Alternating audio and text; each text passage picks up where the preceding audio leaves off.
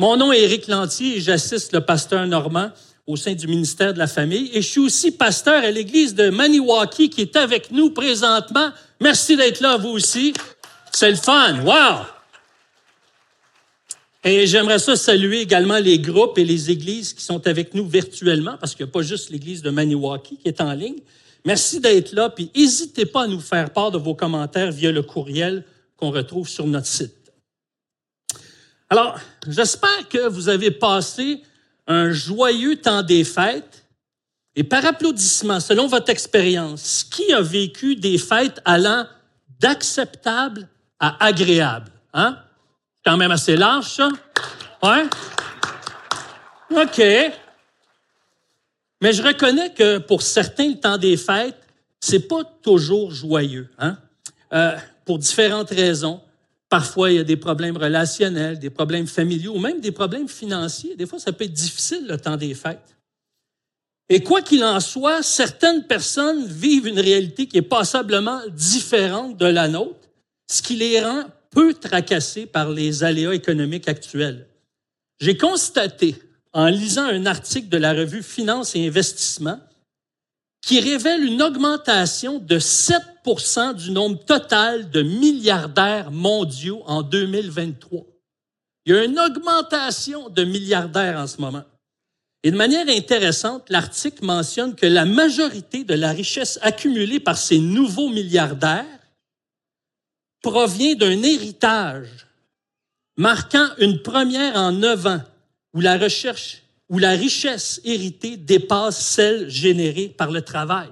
C'est un phénomène nouveau qu'on voit de plus en plus de milliardaires qui n'ont pas eu à travailler ou à investir, mais qui héritent de ces capitaux-là de la part des gens de la famille ou des gens généreux qui ont voulu leur léguer cet héritage-là. Mais pour notre part, en tant que chrétiens régénérés, en tant que chrétiens qui ont expérimenté la nouvelle naissance, ayant reconnu par la grâce du Saint-Esprit que Jésus est celui qui a pris notre condamnation de pécheur à la croix, on est appelé à participer pleinement à l'héritage légué par le Christ ressuscité. Ainsi, on va explorer certains aspects de cet, héritage octroyé par Jésus. Alors, c'est pas une liste exhaustive, mais plutôt quelques éléments mis en évidence par Jésus lors de sa conversation avec son Père céleste dans Jean 17. Mais avant que je lise Jean 17, 20, j'aimerais qu'on s'arrête et qu'on demande au Seigneur de disposer nos cœurs à être à l'écoute de ce qu'il veut nous dire. Recueillons-nous et prions, s'il vous plaît. Seigneur, merci pour ta parole qui est la vérité, ta parole qui façonne nos vies, qui nous éclaire, qui nous corrige, qui nous instruit, qui nous édifie, nous fait grandir. Merci qu'elle puisse parler à nos cœurs aujourd'hui afin que tu sois de plus en plus glorifié. Qu'en 2024, Seigneur, ta vie puisse être de plus en plus visible au travers de nous. Je te le demande pour la gloire de Jésus et en son nom. Amen. Euh, pendant que vous tournez dans Jean 17, 20, revenons en arrière pour faire le lien avec euh, les deux derniers chapitres, Jean 15 et Jean 16. Dans le chapitre 15, Jésus a partagé pour la septième fois dans l'évangile de Jean l'expression je suis. Après avoir affirmé dans Jean 15, 5, je suis le vrai cep, il nous parle de notre appel à demeurer connecté avec lui. On pourrait dire même branché avec lui. Étant unis, connectés et en communion avec lui et sa parole, ça produit du fruit. On manifeste la vie de Dieu et on devient par le fait même une expression vivante et aimante de la parole de Dieu comme le souligne Éphésiens 4.15. Or, Jésus nous dit dans ce chapitre qu'il est le cep, la source de vie des sarments, des disciples. Pour expérimenter pleinement cette mission de connexion dans cette vie terrestre, il a dû envoyer son esprit, qu'on peut voir dans Jean chapitre 16. Mais là survient un phénomène remarquable que l'on peut constater dans Jean 17. Jésus passe mystérieusement de je suis à nous sommes. Et ça, c'est clé dans le passage. Une expression qui est utilisée dans Jean 10, 30 et qu'il reprend dans Jean 17. Laissez-moi vous lire ce passage qu'on retrouve dans Jean 17, 20 à 23. Je ne prie pas pour eux seulement, en parlant des disciples, mais pour ceux qui croiront en moi à travers leurs paroles. Afin que tous soient un comme toi, Père, tu es en moi et comme je suis en toi, afin qu'eux aussi soient un en nous, pour que le monde croit que tu m'as envoyé. Je leur ai donné la gloire que tu m'as donnée, afin qu'ils soient un comme nous sommes un. Moi en eux et toi en moi, afin qu'ils soient parfaitement un, et qu'ainsi le monde reconnaisse que tu m'as envoyé et que tu les as aimés comme tu m'as aimé. Par l'expression nous sommes un, Jésus parle du fait qu'ils sont unis. Or, une bonne nouvelle découle de ce passage et nous aide à comprendre le contexte du chapitre. Jésus désire que son épouse bénéficie des valeurs et de la qualité de vie qui provient de l'union du Père et du Fils, de l'union qui régit le Père et le Fils. Ainsi, Jésus dit essentiellement à son Père, puisque mon épouse fera un avec moi, je suis, je désire et je demande que nous, toi et moi, puissions lui donner cette connexion qui nous unit. Il est crucial de souligner que dans le cadre de Jean 17, Jésus emploie le terme disciple. Cependant, le statut que les disciples de Jésus acquièrent par la nouvelle naissance revêt une dimension relationnelle similaire à celui de l'épouse, tel qu'indiqué dans Éphésiens chapitre 5. Et là, il va y avoir une diapositive que je veux qu'il soit euh, affichée parce que ça demande beaucoup d'attention, mais je vais l'expliquer plus calmement après. Vous allez voir, ça rentre au poste. Parce que c'est par son esprit qu'on est greffé au je suis pour hériter de la vie intime qui véhicule dans le nous sommes, qui unit Jésus à son Père. Par la nouvelle naissance, l'épouse hérite de ce que le je suis, l'époux, vit dans le nous sommes. Je vais, l'expliquer. c'est de la gymnastique. Mais moi, quand je préparais ça, je monte en haut, je dis à Nat, Nat, Nat, Nat, faut que tu écoutes ça. Là, il était là. Je dis, ouais, OK, je vais prendre le temps de l'expliquer. en d'autres mots, pour rendre ça plus simple, la Trinité, Dieu le Père, Dieu le Fils et Dieu le Saint-Esprit, vivent l'intimité absolue. Jusqu'à là, ça va? Dans une transparence absolue et dans une nudité absolue, dans le sens qu'il n'y a rien qui sépare ou ne fait obstacle à cette communion dans leur communication, dans leur relation et dans leur regard mutuel, l'un envers l'autre. Jésus veut que son épouse hérite de la même qualité de relation en étant greffée à la même source que lui. C'est pas merveilleux, ça? Étant greffé dans le je suis, nous avons accès à le nous sommes qui unit le Père et le Fils. Il dit essentiellement, j'ai accompli ce que tu m'as demandé, mais je te demande que cette mission qui va s'achever bientôt par ma mort à la croix puisse amener mon épouse à hériter de ce qui nous unit dans notre identité divine, gloire, joie, sagesse et harmonie. Il est en train de demander à son père que son épouse hérite de leur identité royale et des valeurs qui régissent leur royaume. C'est pourquoi on va voir les principales valeurs que l'époux veut léguer à son épouse à titre d'héritage. Mais avant d'explorer le tout, laissez-moi vous présenter le contexte. Dans le chapitre 16, juste avant son arrestation et sa crucifixion, Jésus prépare ses disciples à l'épreuve imminente qui les attend. Il annonce la douleur qu'ils devront endurer avant que la véritable joie ne se manifeste.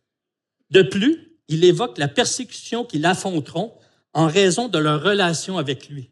Cependant, il leur assure que leur tristesse se transformera en joie et qu'il sera, sera avec eux à travers le Saint-Esprit, agissant en tant que consolateur et guide après son départ vers le Père. Ainsi, Jésus les prépare à vivre l'expérience qui les attend. Au chapitre 16, Jésus démontre également à ses disciples son union distincte avec l'Esprit de Dieu et le Père. Puis au chapitre 17, il continue à montrer son union distincte avec le Père, passant du je suis au nous sommes. Après s'être adressé à ses disciples, il se tourne vers son Père céleste et se met à lui parler devant eux. Cette prière présentée dans Jean 17 peut être segmentée en trois parties. Au verset 1 à 5, il prie pour lui-même. Au verset 6 à 19, il prie pour ses apôtres. Et au verset 20 à 26, il prie pour l'Église dans le monde. Ce chapitre peut être interprété comme un discours d'adieu, résumant la signification de sa mission et exprimant ce qu'il désire léguer comme héritage à ses disciples actuels et futurs. En d'autres mots, à ce groupe qu'il considère comme son épouse. Et ça, c'est confirmé par le fait que l'expression donner peut être répertoriée 17 fois dans le texte original de ce chapitre. Quels sont donc les principaux éléments que l'époux veut transmettre comme héritage à son épouse? En voici quatre. La transmission de la vie, d'une nouvelle identité, de l'unité et de la gloire. Ainsi, dans sa prière, Jésus révèle l'héritage que l'époux lègue à son épouse, commençant par lui transmettre sa vie. Donc, l'épouse hérite de la vie de Dieu, de la vie qui de la vie de Jésus grâce à l'engagement de l'époux. Voici ce qu'il exprime au verset 1 et 2 à son Père. Après ces paroles, Jésus leva les yeux vers le ciel et dit, Père, l'heure est venue.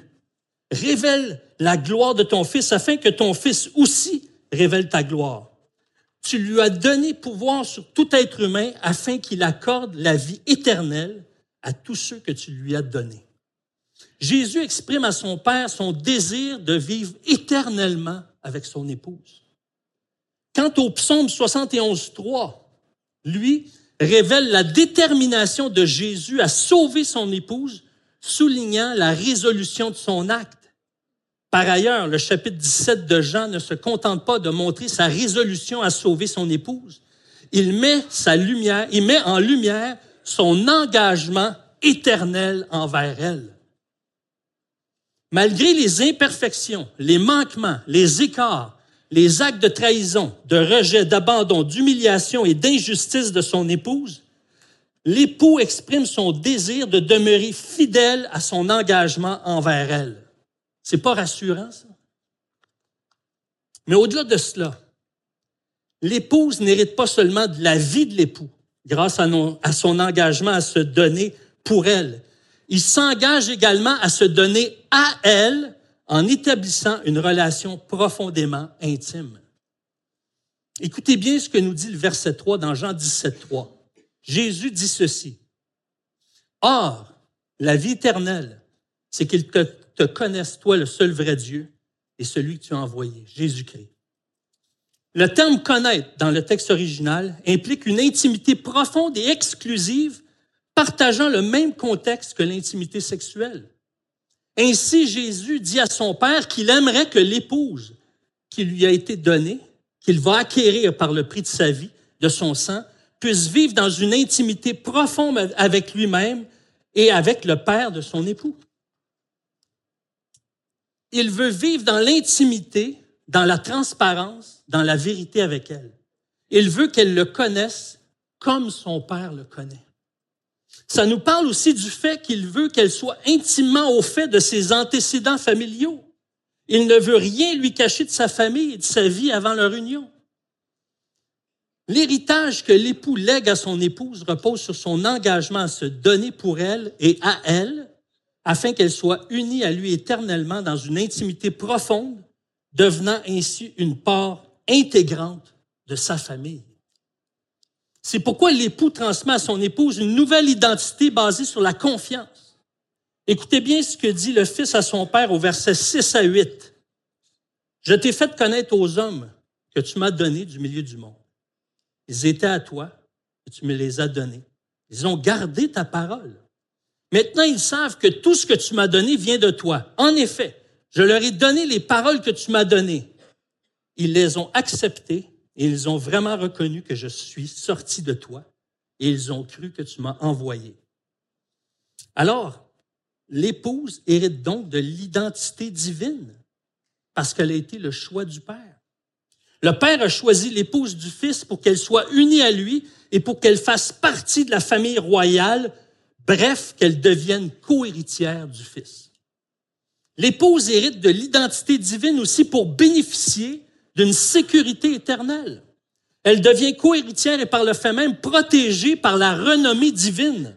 Elle bénéficie de la sécurité éternelle. Son salut est assuré. C'est ce qu'on peut lire dans les versets 11 et 12. Désormais, je ne suis plus dans le monde, mais eux, ils sont dans le monde, tandis que je vais vers toi.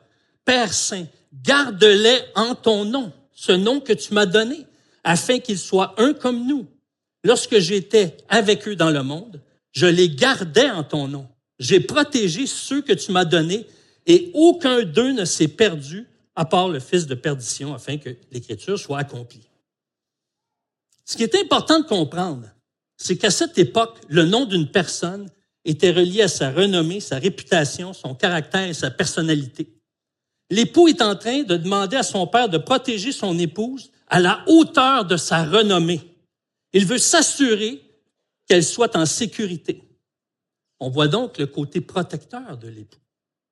Ce qui est rassurant, c'est ce que Jean nous révèle, que le Fils est toujours exaucé du Père. On voit ça dans Jean 11, 42. Donc les demandes de Jésus ici vont être exaucées. Non seulement l'épouse hérite de l'identité divine pour bénéficier d'une sécurité éternelle, elle hérite de l'identité divine pour jouir du privilège d'être couverte dans ses manquements au quotidien. Au verset 6, on peut lire ceci. J'ai fait connaître ton nom aux hommes que tu m'as donnés du milieu du monde. Ils étaient à toi et tu les as et tu me les as donnés. Ils ont gardé ta parole. L'époux témoigne au père que l'épouse a gardé sa parole. Est-ce que les disciples étaient infaillibles? Loin de là. Jésus va même dire à deux de ses disciples, vous ne savez pas de quel esprit vous êtes animés. Il va dire à Pierre, arrière de moi Satan, lui reprochant d'avoir des pensées humaines hostiles au plan de Dieu. Est-ce que Jésus ment? Non, il applique ses propres paroles. L'amour couvre une multitude de fautes. C'est là qu'on voit que Salomon est une image de Jésus lorsqu'il regarde Shulamite, son épouse, et qu'il dit dans Cantique 5.2 qu'elle est sa parfaite. Jésus couvre son épouse devant son Père et devant ceux qui l'observent attentivement pendant sa prière. Cela nous montre que c'est important de mettre en valeur notre épouse devant les gens de notre entourage et de ne pas chercher à la dénigrer. Ça nous parle aussi de ne pas s'arrêter au manquement de notre épouse lorsqu'elle ne relate pas bien les faits ou qu'elle saute du coq à l'âne. Je sais qu'au Québec, ça arrive moins souvent, mais ça peut arriver. Un de mes mentors me disait un jour que l'amour, c'est de comprendre qu'une femme a des cycles qui la fait naviguer au travers des vagues. Notre rôle est de l'accompagner dans ces vagues et non l'empêcher de vivre ces vagues.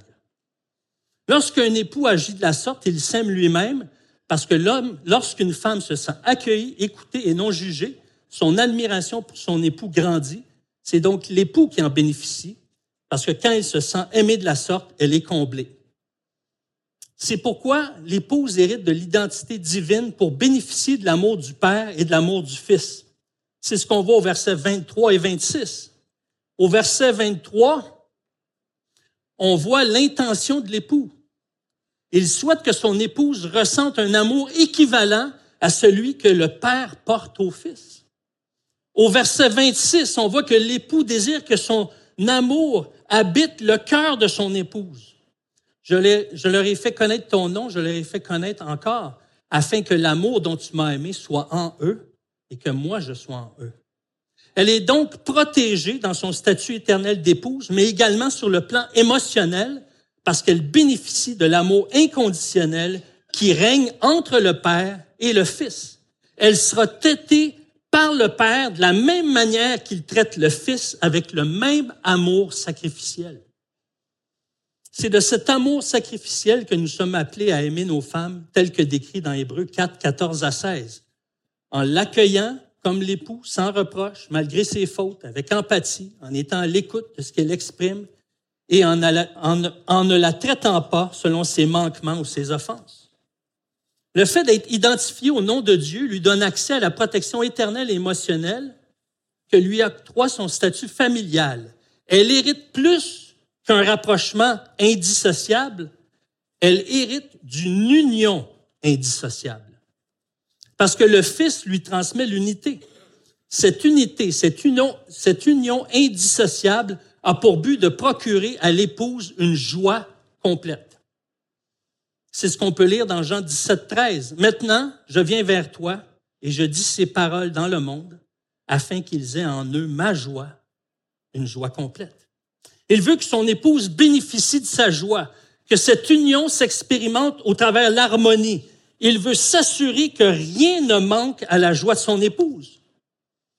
Vous savez, moi, euh, c'est une chose que j'ai appris difficilement parce que une des choses que ma première épouse qui est décédée, Carole, me reprochait, c'est qu'elle trouvait que je n'étais pas souriant.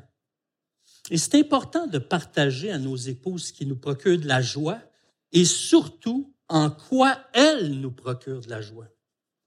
Donc, cette union n'est pas basée sur l'humeur du Fils ni sur l'humeur du Père, mais sur la parole de Dieu. Ce qui fait qu'elle hérite d'un époux honnête, transparent, vrai et fidèle à sa parole. Au verset 17, l'épouse affirme que la parole du Père, avec qui il est un, est la vérité. Cette vérité a le pouvoir de consacrer et de dévouer l'épouse à la famille et à la mission qui en découle.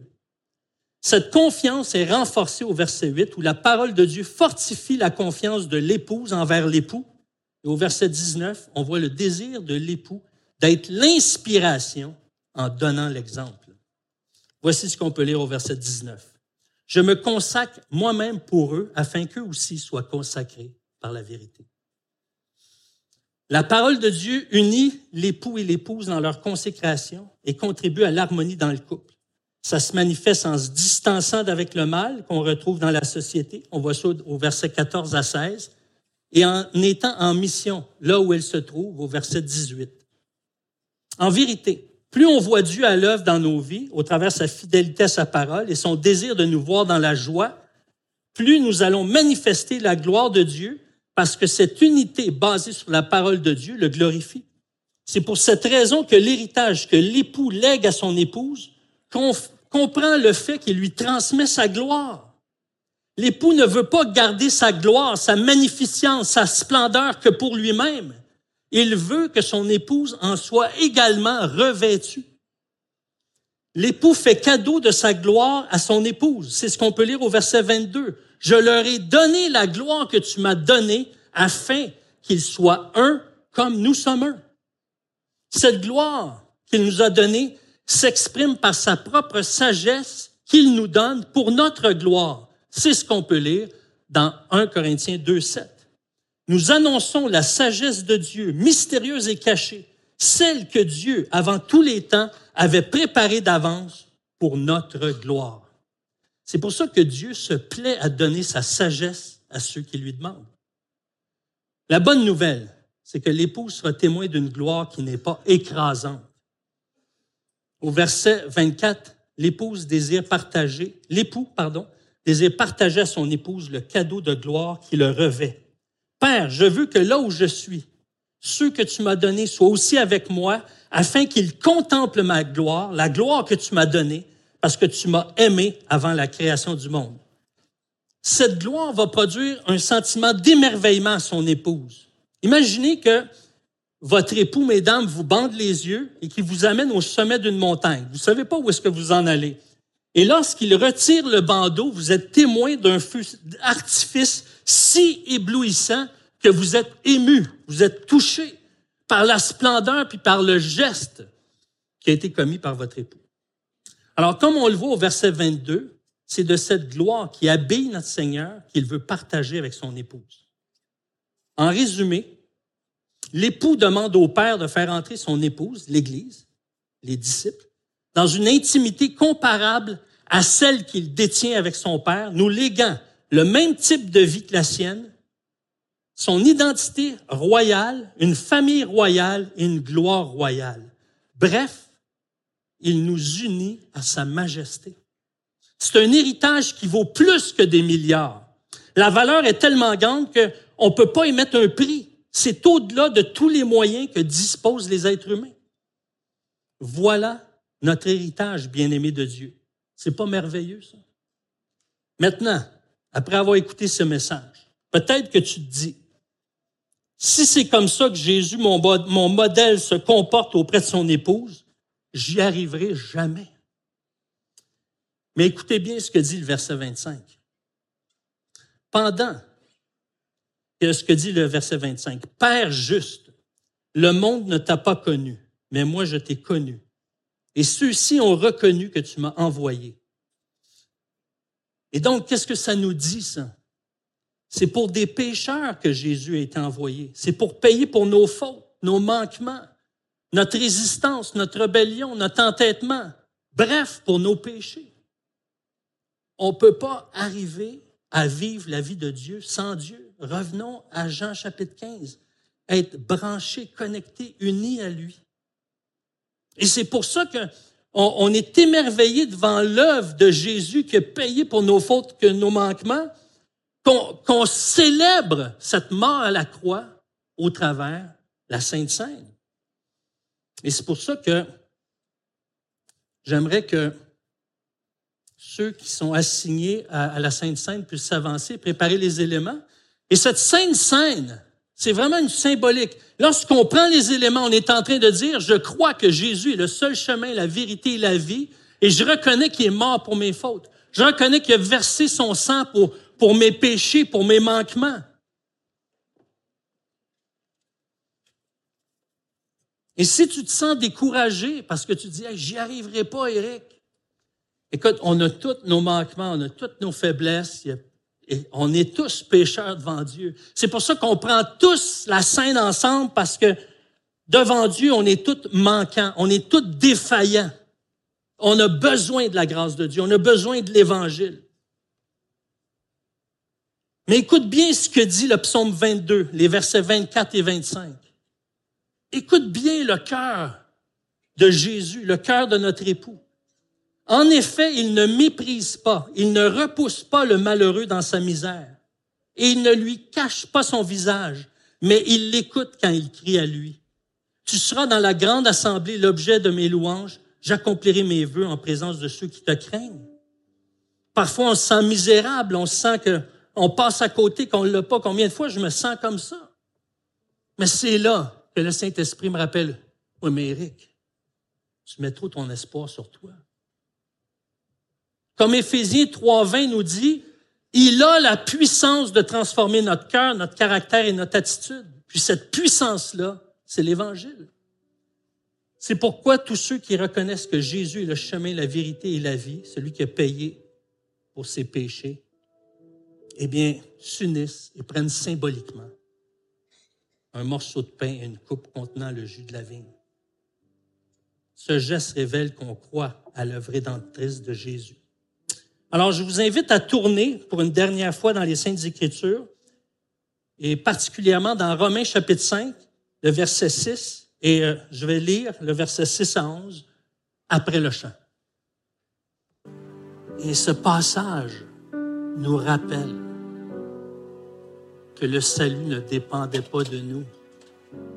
Jésus est le même aujourd'hui, hier et éternellement. Puis encore, il n'y a rien qui dépend de nous. Notre espoir est en lui en toutes choses. Alors voici ce que nous dit Romains chapitre 5 à partir du verset 6. En effet, alors que nous étions encore sans force, Christ est mort pour des pécheurs au moment fixé. À peine mourrait-on pour un juste. Peut-être accepterait-on de mourir pour quelqu'un de bien. Mais voici comment Dieu prouve son amour envers nous. Alors que nous étions encore des pécheurs, Christ est mort pour nous. Puisque nous sommes maintenant considérés comme justes grâce à son sang, nous serons à bien plus forte raison sauvés par lui de la colère de Dieu. En effet, si nous avons été réconciliés avec Dieu grâce à la mort de son Fils, lorsque nous étions ses ennemis, nous serons à plus forte raison sauvés par sa vie maintenant que nous sommes réconciliés. Bien plus, nous plaçons notre fierté en Dieu par notre Seigneur Jésus, par qui maintenant nous avons reçu la réconciliation. On n'est pas appelé à placer notre fierté dans ce qu'on fait de bien ou dans ce qu'on fait de mal.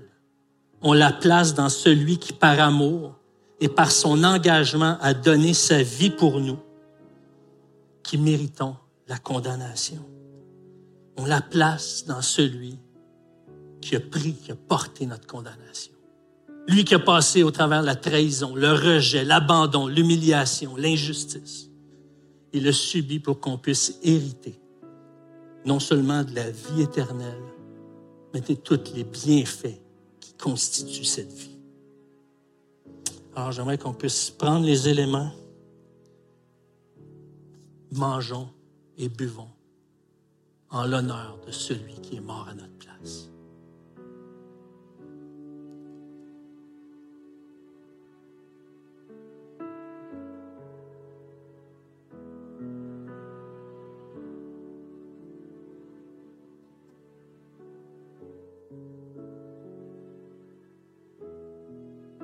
Seigneur, c'est avec gratitude qu'on prend ces éléments. Parce que quand on arrive au pied de la croix,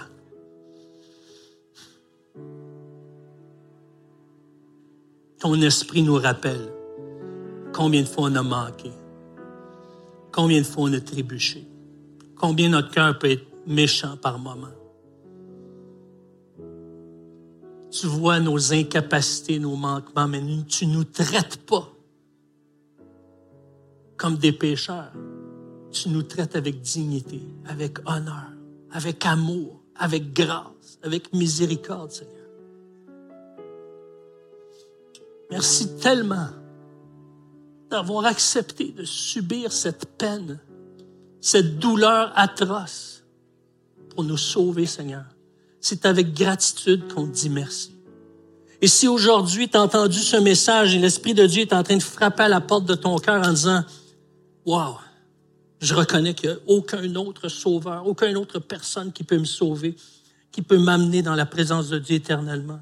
C'est Jésus. Si le Seigneur a ouvert ton cœur, eh bien, dis-lui merci. Merci Jésus d'avoir pris ma place à la croix. Et viens en parler à quelqu'un, à quelqu'un que tu connais qui est peut-être dans l'Église. Et si tu es sur Internet, eh bien, appelle-nous pour qu'on puisse en discuter. Parler de ton expérience que tu as vécue avec Dieu. Merci Seigneur de continuer à sauver ici dans l'Outaouais et que ce message se propage partout dans la francophonie. Parce que c'est une bonne nouvelle. C'est une nouvelle qui fait que ça ne repose pas sur nous.